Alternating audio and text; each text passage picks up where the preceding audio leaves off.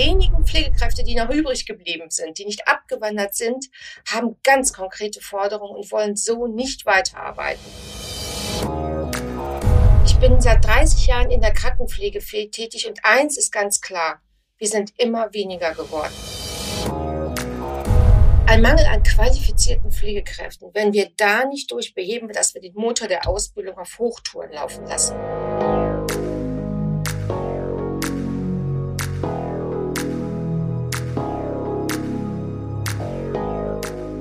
Bauernfeind Inside Healthcare. Der Podcast für die deutsche Gesundheitswirtschaft.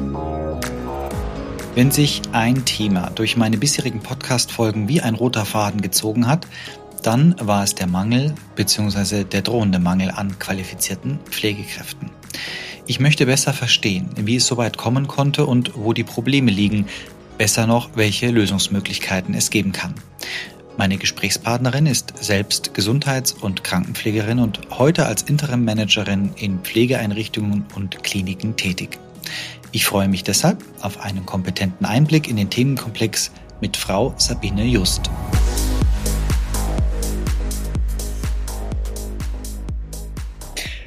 Guten Tag, Frau Just. Guten Tag, Herr Bauernfreund. Herzlichen Dank für die Einladung zum fünften Podcast. Sehr gerne. Wir kommen ja heute zum Thema Pflege. Ein Thema, was mir sehr wichtig ist, weil es alle bewegt. Aber vielleicht erstmal allgemein gesprochen zu Beginn meines Podcasts, was bewegt Sie persönlich momentan? Momentan bewegen mich zwei Dinge. Zum einen ein Thema Kultur und interkulturelle Kommunikation, ein Thema der Wirtschaftspsychologie und zum anderen ein Thema gerade hier aus Nordrhein-Westfalen. In der zehnten Woche streiken die Pflegekräfte an den Unikliniken in Nordrhein-Westfalen, also unbefristet. Und das bewegt mich sehr, weil ich noch zu vielen Pflegekräften Kontakt habe, in der Alten- und in der Krankenpflege, die auf beiden Seiten des Streiks stehen. Ja, man kriegt immer mehr davon mit. Ich muss sagen, wir haben, das war vor einigen Tagen im Heute-Journal einen Beitrag dazu. Aber vielleicht holen Sie uns alle mal ab. Worum geht es denn in dem Streik? Also der Streik in Nordrhein-Westfalen ist bei Ihnen in Baden-Württemberg oder in Süddeutschland auch angekommen? Naja, bei Brancheninsider natürlich. In der breiten Masse würde ich sagen, sehr rudimentär. Ja. Also wie gesagt, wenn es mal einen Beitrag beim Heute-Journal gibt dazu, dann kann man sagen, dass das Thema auf dem Tableau ist. Aber trotzdem glaube ich nicht, dass wenn ich in meinem Freundes- und Bekanntenkreis rumfrage, dass das ja. großartig bemerkt worden ist. Das muss man schon auch sagen. Also das nehme ich hier in Nordrhein-Westfalen auch wahr. Und hier sollte es die Menschen ja wirklich extrem belasten, weil seit zehn Wochen nur noch Notfalloperationen und selbst die werden ganz klar aussortiert, operiert werden. Ich habe Berichte aus der Uniklinik in Münster gehört von Assistenzärzten und von Anästhesisten, die dann gesagt haben, hey, dann machen wir es einfach so, dass wir zwei Ärzte hinten an den Patienten stellen, die übernehmen dann die Funktion der Pflege und dann klappt das schon. Dann wird die Narkose gut laufen. Und das war eben nicht der Fall. Die Facetten, die die Pflege hat und den Blick auf den Menschen ist eine ganz andere als das, was der medizinische Dienst, der ärztliche Dienst hat. Und dann läuft das Rädchen eben nicht rund. Aber Sie hatten gefragt, was konkret die Pflegenden fordern. Und das ist nicht mehr Geld, was man ja in erster Linie denken könnte, sondern das ist vor allen Dingen Entlastung. Entlastung für massive Schichten, für Arbeitsüberlastung, für Gewaltanwendungen innerhalb der Dienste, die die Pflegenden stattfinden. Es die wenigen Pflegekräfte, die noch übrig geblieben sind, die nicht abgewandert sind, haben ganz konkrete Forderungen und wollen so nicht weiterarbeiten. Ja, dann steigen wir doch da ein, weil Sie gesagt haben, hohe Belastungen.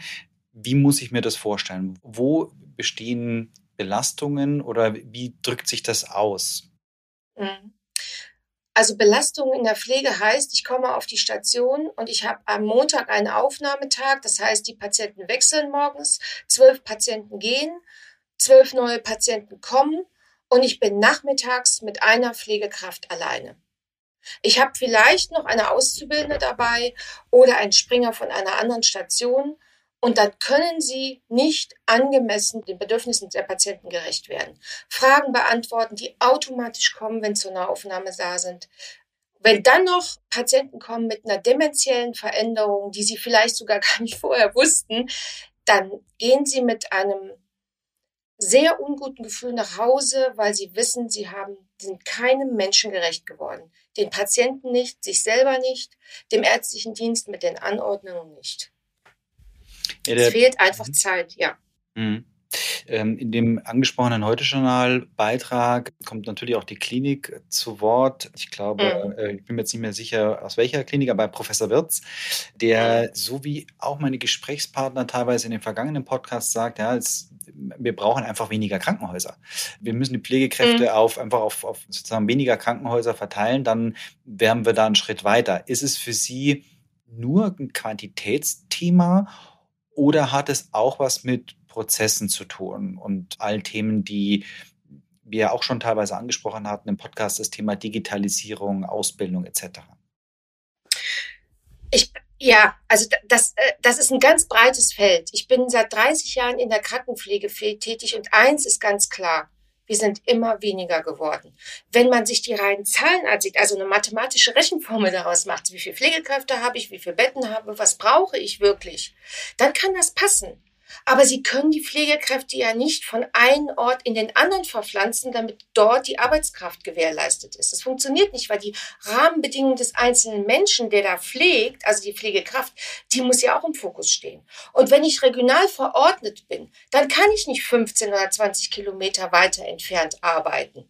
Das schaffe ich allein schon, wenn man sich die Spritkosten angeht. Und die, da kommen wir wieder, wie viel verdienen die Pflegekräfte, was geht darum. Das passt nicht ganz vom Argument her. Das ist problematisch. Ja. Ne, wenn ich mit Personen aus der Gesundheitswirtschaft spreche, dann sagen die mir teilweise, das war vor 30 Jahren schon so. Also auch ja. die Überforderung, warum trifft uns denn das Thema Pflegemangel gerade jetzt? Also der Pflegemangel, den hat es schon seit, den gibt es seit 20 Jahren schon. Der Punkt ist einfach, dass das ein Perspektivwechsel stattgefunden hat. Die Öffentlichkeit nimmt das jetzt wahr. Seit zweieinhalb Jahren, seit wir Corona haben, ist eine Berufsgruppe in den Vordergrund getreten. Das war vorher so gar nicht. Und es war, wir wurden als eine Selbstverständlichkeit hingenommen, geprägt aus diesem, aus der Vergangenheit, wo wir herkommen, der christliche Hintergrund der Nächstenliebe, aus der die Pflege ja kommt. Der hat dazu geführt, dass man gesagt hat, die sind ja immer da, das ist auch ein bisschen was an Ehrenamt. Das ist von der Vergütung her problematisch. Dann ist es nach wie vor zu hohem Prozentteil ein Beruf, in dem Frauen arbeiten, die eher auch anders an die Dinge rangehen. Es ist einfach so, dass die Öffentlichkeit das wahrnimmt. Aber Fakt war es schon immer. Also immer ist seit 20 Jahren, seit es einen massiven Stellenabbau gegeben hat. Mhm. Und Mhm. Ich würde das gerne mal an, wenn es für Sie in Ordnung ist, an einem Beispiel festmachen. Warum das so konkret jetzt ist. Also bei Corona war es ja so, dass auf einmal klar wurde, es betrifft wirklich jeden. Also es war immer Thema, egal unter welchem gesellschaftlichen Kontext Sie gestanden haben und mit wem Sie im Gespräch geworden sind. Was passiert mit mir, wenn ich auf der Intensivstation liege, beatmet werde und diese wunderbare neue Lagerungstechnik, die ja jetzt auch jeder kennt, auf den Bauch lagern, wenn man Covid hat, weil dann die Beatmung eine andere ist und ich brauche für diesen Wechsel vom Bauch in den Rücken oder von Rücken in den Bauch fünf Pflegekräfte. Ich habe aber auf der Station nur drei, weil nicht mehr im Dienst sind. Was passiert dann mit mir? Und was trage ich für Schäden davon? Und da konnte jeder was zu sagen, da hatte jeder eine Meinung zu und deswegen ist es ein Thema. Das ist der Unterschied. Dann wenden wir uns doch vielleicht mal Lösungsmöglichkeiten zu. Also wir hatten das Thema weniger Krankenhäuser. Da sagen Sie, mhm. naja, es können die Pflegekräfte nicht unbegrenzt von A nach B fahren. Das wird nicht so eins zu eins umsetzbar sein. Ja. Was ich mitbekomme, ist, dass die Ausbildungszahlen steigen. Ja. Ist das vielleicht ein Licht am Ende des Tunnels zu sagen, mehr junge Menschen entscheiden sich vielleicht auch trotz des schlechten Image oder mit Beschäftigung mit dem Berufsbild, Thema Zukunftssicherheit für einen Pflegeberuf, haben wir da ein Licht am Ende des Tunnels durch die Quantität der Ausbildungen? Nein, das glaube ich nicht. Ein Mangel an qualifizierten Pflegekräften, wenn wir da nicht durchbeheben, dass wir den Motor der Ausbildung auf Hochtouren laufen lassen. Es muss einfach auch ein Umbau in dem Denken stattfinden und in eine strukturelle Veränderung, eine Transformation damit sich die Rahmenbedingungen ändern, in der wir Pflegenden arbeiten. Wenn ich einen Patienten aufnehme auf die Station und ich weiß vorher nicht, was mich erwartet, ich sehe nur das Alter, ich habe nur die Verdachtsdiagnose, aber ich weiß nicht, was hat er für eine Medikation, was sind für Nebenerkrankungen. Und wenn ich da also ein Lösungsvorschlag wäre die digitale Patientenakte, die den, sowohl den Pflegepersonal als auch den Ärzten, als auch dem Case Management, der die Bettenbelegung macht in den Krankenhäusern, vorher schon sagt, was erwartet uns da? Und wenn ich einen Patienten mit einer dementiellen Veränderung habe, der eine Weglauftendenz hat, dann kann ich vorher organisieren, dass ich für die Nachtdienst eine Sitzwache habe. Dann kann ich vorher organisieren, dass zu jedem, unter jeder Untersuchung, wo der Patient hingefahren muss, eine Begleitperson anwesend ist. Aber ich muss das vorher wissen. Und oft wissen wir das nicht. Wir haben Glück im Aufnahmegestell, in der Pflegeanamnese, wenn Angehörige dabei sind, die uns Informationen geben. Hoffentlich ist das nicht der Fall. Oder sie sagen gar nichts. Und dann stehen wir da auf den Stationen, wie schon erwähnt, zwölf Patienten, eine Pflegekraft. Und ich habe da jemanden, den ich den ganzen Nachmittag an die Hand nehmen muss, weil ich Angst haben muss, der läuft mir jetzt zur Haustür raus. Oder ich bin nachts für zwei Stationen zuständig und finde den Patienten nicht mehr in seinem Bett bei den Rundgängen. Mhm. Ja. Mhm. Das wäre so ein Fall. Also die digitale Patientenakku, das was damit ist und die Initiativen, die da gestartet werden, die bringen auch etwas der Pflege. Es ist ein kleiner Schritt in die richtige Richtung. Mhm. Ja, das Thema Digitalisierung als, als ein äh, Lösungsweg. Ja. Jetzt, wenn wir vielleicht doch nochmal bei dem Thema weil Sie vorher den Begriff Motor der Ausbildung auf Hochtouren laufen lassen ja. benutzt haben. Äh, wir hatten das ja in der letzten Folge mit Professor Martin, das Thema Akademisierung der Pflege. Ja was bringt denn das? wenn man jetzt sozusagen den Berufs Berufsbild ausdifferenziert und sagen wir mal eine normale Gesundheits- und Krankenpflegerin, Krankenpfleger zusammen mit einem, einem Pflegenden mit Bachelorabschluss am Bett hat. Weil das war Professor Martin ja auch ganz wichtig zu sagen, wir brauchen, wenn wir Akademisierung machen, nicht Ausbildungsberufe, die vom Bett flüchten. Also was bringt ja. es, das Thema Ausbildung auszudifferenzieren? Ähm, da, das kann ich absolut nachvollziehen, weil da machen sie eine Zweiklassengesellschaft aus den Pflegenden vor Ort, ab patientennahe Pflege und denen, die in der Theorie irgendwo in der Verwaltung sitzen und das bringt keinem was. Aber ich habe mir im Oktober letzten Jahres in der Region Hannover ein Beispiel angeguckt, wo das konkret schon umgesetzt wird. Da sind nämlich die akademisierten Pflegekräfte mit auf den Stationen. Und da ist es vorgesehen, dass jede Station ihre Bachelor-Pflegekraft hat. Die arbeiten mit am Patientenbett, sehen die konkreten Probleme auf den Stationen und sind für einen Tag in der Woche freigestellt im Team aller Studierenden, losgelöst von der aktuellen Situation auf den Stationen und erarbeiten dort Lösungsvorschläge daraus. Zum Beispiel Patienteninformationsbroschüren, bevor sie zur Aufnahme kommen, bei geplanten Operationen oder Übergabeprotokolle, die Definition, was gehört in eine Übergabe, was gehört nicht in eine Übergabe rein. Und dann wird das im großen Team vorgestellt und wenn ich etwas für eine Station erarbeitet habe, muss die nächste Bachelor-Studierte das nicht nochmal erarbeiten, sondern kann das direkt übertragen für ihre Station. Die Akzeptanz, die dahinter stand von den an Anführungsstrichen alten Pflegekräften. Das war unglaublich. Ich habe mir das in der Praxis angeguckt, ich habe da mitgearbeitet. Das war, war faszinierend. Das war wirklich toll. Es kann funktionieren. Es gibt so diese Zahl, 10 bis 20 Prozent aller in der Pflege Tätigen sollten einen Bachelorabschluss haben. Ich finde Zahlen immer sehr problematisch, weil, und auch diese Summe von 10 bis 20 Prozent halte ich für grenzwertig. Da muss man wirklich individuelle Lösungen finden. Aber das, was ich dort erlebt habe und gesehen habe, das hat mich sehr positiv gestimmt, weil das konkret für junge Pflegekräfte auch eine Karrierechance sein kann. Die Attraktivität des Berufes wird dadurch gesteigert, dass ich eben nicht sage, ich fange auf einer peripheren Station an, und mein Ziel ist irgendwann in die Intensivmedizin zu gehen oder in die Verwaltung als Pflegedirektor und Pflegemanagement zu studieren, sondern ich kann mich auch mit konkreten Problemen auseinandersetzen und für meine Kollegen eine Lösung finden es war sehr einschneidend für mich. Ja, wenn ich da nochmal nachfragen mhm. darf, weil Sie gerade sehr begeistert über das Thema ja, Akzeptanz gesprochen haben. Ich habe vor kurzem mit mhm. einem Krankenhausdirektor gesprochen, der das Thema ausprobiert hatte und ja. dem die akademisierten Pflegekräfte wieder abhanden gekommen sind, weil sie ein Ja. Stück weit Akzeptanzprobleme Ja. bei den etablierten Gesundheits- und KrankenpflegerInnen hatten. Was würden Sie sagen, was ist notwendig, wenn man so ein ausdifferenziertes System implementiert, damit es nachhaltig auch funktioniert? Ähm, der Hintergrund, den ich Hannover kennengelernt habe, war, dass die Pflege, stellvertretende Pflegedienstleitung auch einen akademischen Hintergrund hatte. Die hatte also dasselbe Problem auch in ihrem Berufszweig, in ihrer Pflegedirektion und konnte da anders drauf eingehen. Ich glaube, das Wichtigste ist, dass man das engmaschig begleitet, dass man sich einfach dann wirklich anschaut, warum geht die erste?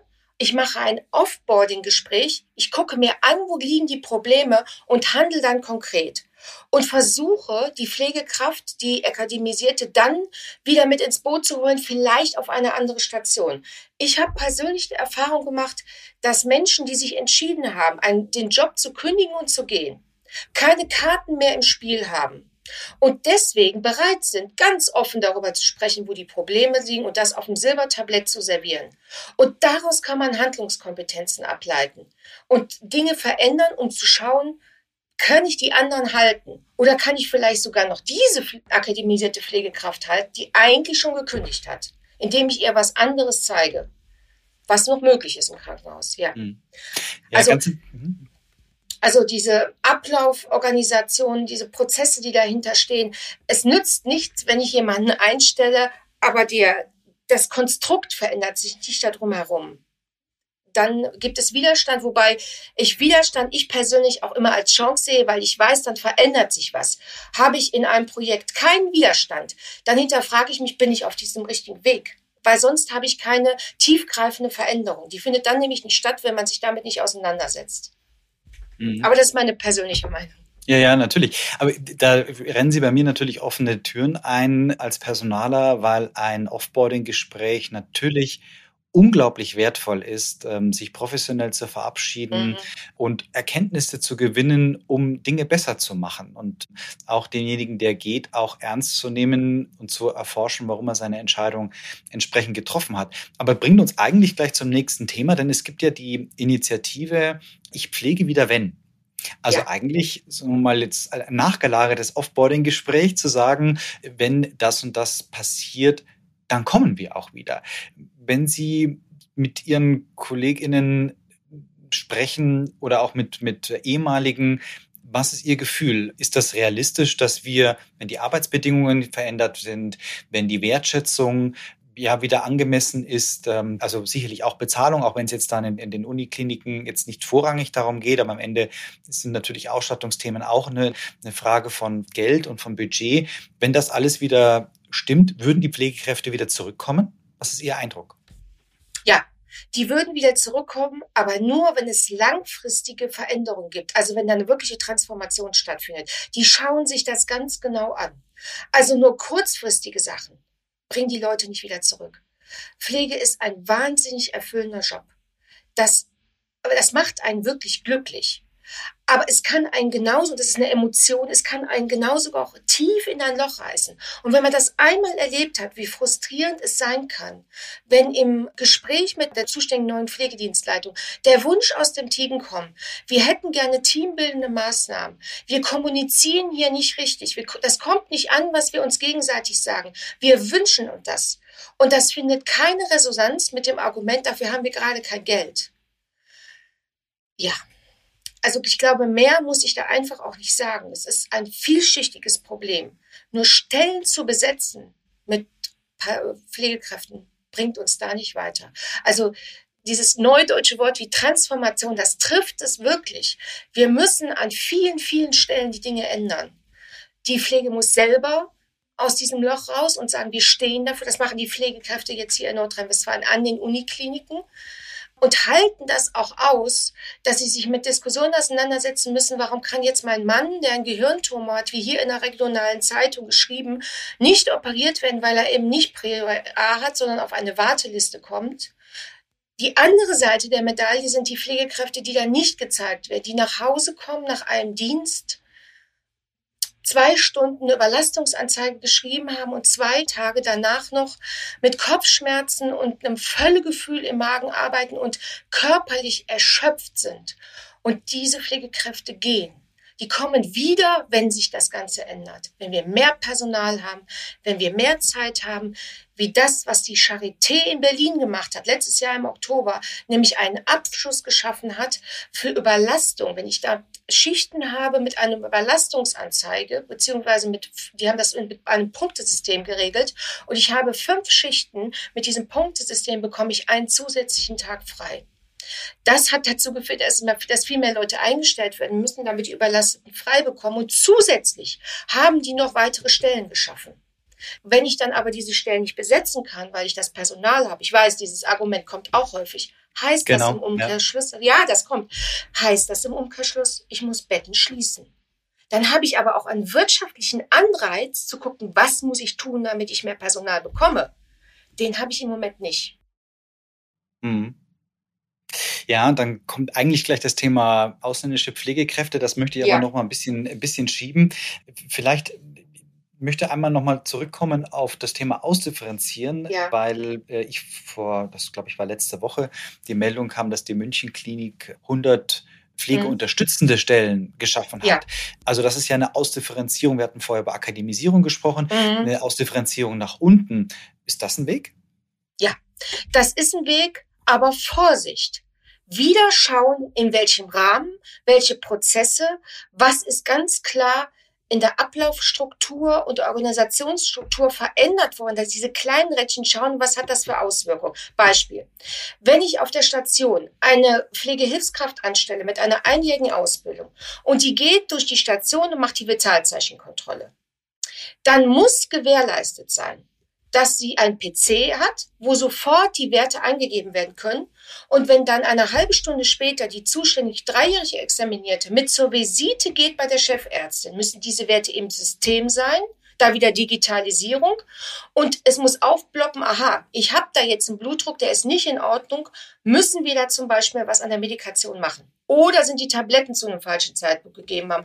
Oder, oder, oder. Also da gibt's ganz, es kann nicht funktionieren, wenn man nur die Leute einstellt und dann versucht, die laufen zu lassen.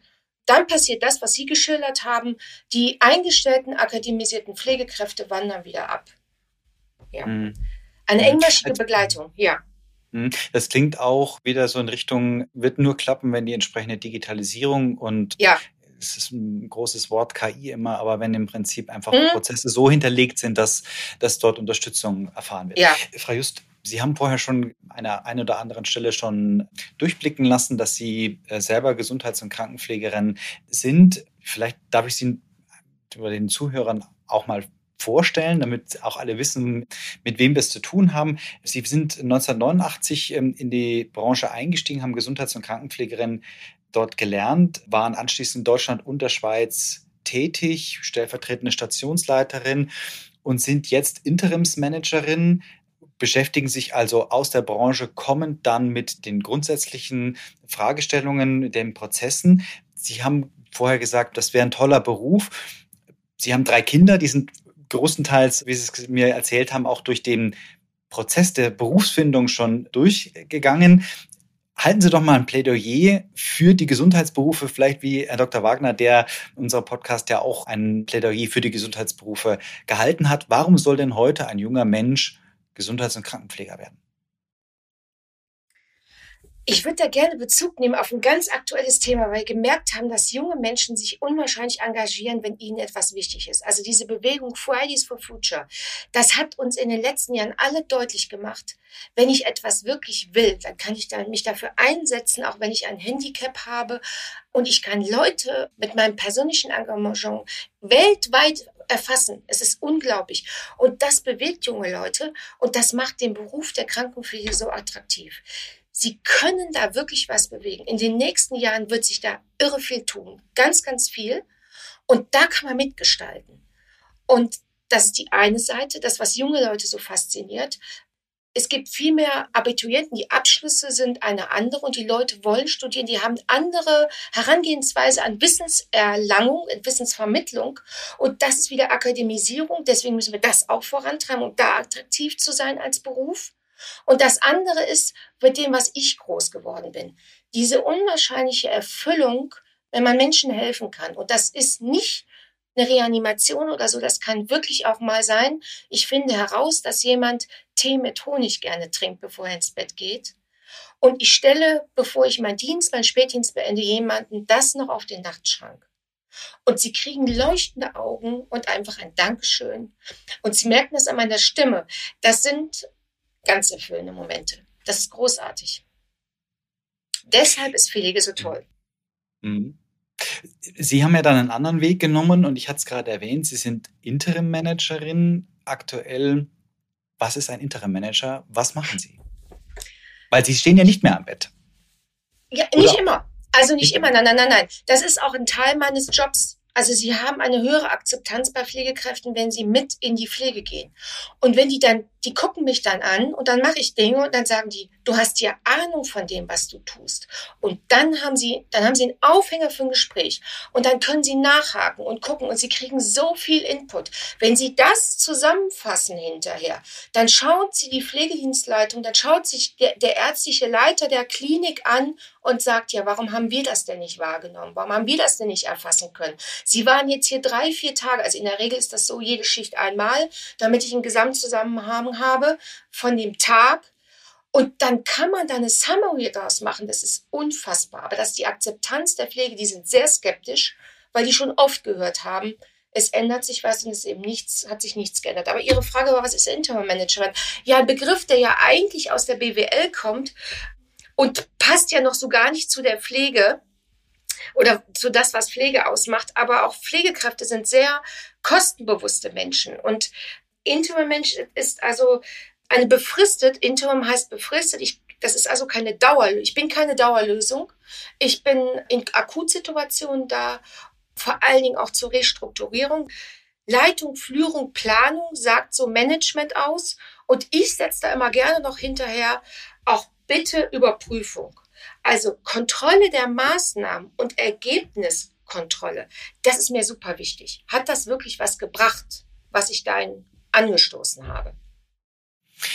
Wenn wir jetzt mal aufs Krankenhaus kommen. Mhm. Es gibt ja auch noch Häuser, denen es relativ gut geht, was die Ausstattung mit Pflegekräften betrifft. Wenn Sie jetzt so ein Haus analysieren würden, was würden Sie einem Krankenhausmanager, Krankenhausleiter raten? Was sind so zwei, drei Bereiche, wo er hinschauen sollte, wo vielleicht auch Quickwins liegen? Entschuldigung, Herr Bauernfeit, aber es gibt kein Allheilmittel. Jede Klinik, jede Station und runtergebrochen auf jede einzelne Pflegekraft, das muss man sich im Speziellen angucken. Ein Mittel könnte sein eine Mitarbeiterbefragung. Und dann eine Auswertung, eine professionelle Auswertung und daraus Maßnahmen ableiten. Oder ich nehme dieses Thema Offboarding wieder auf und schaue mir das an, aber auch dann nur, wenn ich eine konkrete eine Rahmenbedingung geschaffen hat. Also ich habe einen Gesprächsleitfaden, ich habe die Führungskräfte zu diesem speziellen Form der Gesprächsführung geschult und die haben das geübt. Es ist verinnerlicht, warum das so wichtig ist, was ich damit machen kann und nicht, es wurde von oben mir jetzt aufobtruiert und das setze ich jetzt einfach um, aber ich stehe da nicht hinter. Eigentlich ist das ja Nonsens. Was ist wieder so neumodiges Zeug, das brauchen wir eigentlich gar nicht. Die Wichtigkeit hervorheben und die Wertschätzung dem gegenüberbringen, ich höre auf deine Meinung und vielleicht auch mal in diesem Zusammenhang zu sagen, ich mache das nicht mit meinen eigenen Leuten, sondern ich nehme mir jemand von extern und der schaut mal drauf und der gibt mir mal eine Tendenz und eine Einsetzung. Der setzt eine andere Brille auf, als ich die habe. Und dann kommen Ergebnisse raus, die oft verwunderlich sind. Mhm. Ja. Damit kann ich negative Entwicklung vorbeugen. Das wäre so ein Aspekt. Ja. Jetzt haben wir vorher, Sie hatten vorher das Thema Wirtschaftspsychologie erwähnt. Wir hatten das Thema ausländische Pflegekräfte, über das wir ja noch reden wollten. Ich habe vor kurzem ein, wie ich finde, sehr, sehr skurriles Vorgehen bei einem Haus erlebt. Die haben 20 mexikanische Pflegekräfte geholt, haben die in den Kosovo geschickt zum Deutsch lernen und haben dann gedacht, wunderbar, dann können wir die entsprechend ausbilden und ähm, haben unser Personalproblem gelöst. Von den 20 sind, glaube ich, momentan nur noch zwei in dem Haus tätig, die anderen sind wieder zurück nach Mexiko. Also so einfach ist es nicht. Jetzt erwähne ich das im Rahmen Ihres äh, Studiums Wirtschaftspsychologie, weil Sie sich ja da auch mit dem Thema interkulturelle Kommunikation auseinandersetzen. Wie bewerten Sie denn dieses ganze Thema der ausländischen Pflegekräfte? Was kann da gut klappen und was klappt nicht oder wo wären Sie vorsichtig? Da habe ich auch ein konkretes Beispiel. Also es war jetzt nicht so extrem, dass es auch noch eine Kontinentalverschiebung gab in Mexiko, Europa. Ich habe ein Beispiel vor Augen, da äh, hat ein Krankenhaus versucht, Pflegekräfte aus Italien und hat es auch sehr erfolgreich geschafft anzuwerben. Es gab auch Sprachkurse, ähnlich wie Sie das geschildert haben, allerdings waren die in Deutschland. Und dann hat man ihnen eine einjährige Einarbeitung auf den Stationen gegeben. Es hat dort sehr viel Engagement auch von den Pflegekräften vor Ort gegeben. Und da ist eine nicht so krasse negative Resonanz, wie Sie das geschildert haben, weil das ist ein extremes Beispiel, aber doch eine sehr hohe Fluchtration. Und wenn man sich im persönlichen Gespräch mit den Kollegen aus Italien unterhalten hat und gefragt hat, was ist denn der Grund, warum du gehst? Was war nicht gut? Dann kam in dem Gespräch rüber, ich habe Heimweh. Und da kann interkulturelle Kommunikation, die Kultur intern oder auch das, was das ist, dieses allein schon diese Wahrnehmung von anderen Kulturen und dem Rechenschaft zu tragen, das kann den Leuten helfen, hier wieder anzukommen. Also in, gerade in Italien ist die Großfamilie und das gemeinschaftliche Leben ein ganz, ganz hohes Gut. Wenn ich die Pflegekräfte aus Italien hole und ich baue für die eine neue Wohneinheit mit einzelnen separaten 28 Apartments, dann ist das nicht deren Lebenskultur sondern das wäre sinnvoll gewesen, eine große Wohnung umzubauen, zu mieten mit einzelnen Zimmern, aber jeder hat seine Aufgaben. Es gibt nur eine Gemeinschaftsküche, es gibt nur ein Wohnzimmer und man wird dem kulturellen Hintergrund der Person, die zu uns kommt, gerecht. Und das ist zum Beispiel ein Faktor, wo man sagt, das ist, das ist in diesem Fall, was Italien angeht, schiefgelaufen. Also ich hatte Kontakt zu drei verschiedenen italienischen Pflegekräften und die haben alle dasselbe gesagt. Ich habe Heim. Das heißt, ja, das heißt letztendlich auch wieder ein Aspekt der Vorbereitung und mhm. Äh, es ist eben, Sprache ist ein großer Schlüssel, aber es ist eben auch eine Frage der kulturellen Passung und ja. der kulturellen ja. Aufnahme. Ja. ja, was ich jetzt gesagt habe mit den WGs, in der Art von WGs, das andere ist, dass man in der Dienstplangestaltung zum Beispiel sagt, wir möchten dir gerne einmal im Monat ermöglichen, dass du nach Hause fliegen kannst oder nach Hause fahren kannst. Und dann bekommst du komprimiert deine Tage frei, denn so flexibel sind wir in der Pflege, an einem Stück, ohne dass du deinen Urlaub konkret dafür nehmen musst und kannst einmal im Monat nach Hause fahren. Aber auch wieder individuell. Manche wollen das, manche wollen das nicht. Das wäre auch zum Beispiel ein Lösungsansatz. Mhm. Ja, prima, Fajus. Dann sage ich schon mal vielen herzlichen Dank für die vielen kleinen Geschichten, für den Input, für die Erläuterung, warum Pflege momentan so ein großes Thema ist. Zum Schluss bei mhm. mir im Podcast präsentiere ich immer fünf Sätze mit der Bitte, dass Sie sie komplettieren mhm. und knapp beantworten. Ja. Ich würde nochmal Gesundheits- und Krankenpflegerin werden, weil. Weil mein Beruf mir vielfältige Möglichkeiten bietet. Wenn ich Karl Lauterbach als Gesundheitsminister einen Rat geben könnte, dann wäre das. Spannend. Er seinen Humor behält, den ich finde, den er hat, und seine Kompetenz in Gesundheitsökonomie. Das würde ich gerne mehr in den Vordergrund stellen. Das würde ich mir wünschen, dass er das tut. Denn er hat auch einen Master in Gesundheitsökonomie an der ähm, Harvard-Universität. Das wissen die wenigsten ja, der, der Epidemiologe war in den letzten Jahren sehr im Vordergrund. Das muss ja. man ganz klar sagen.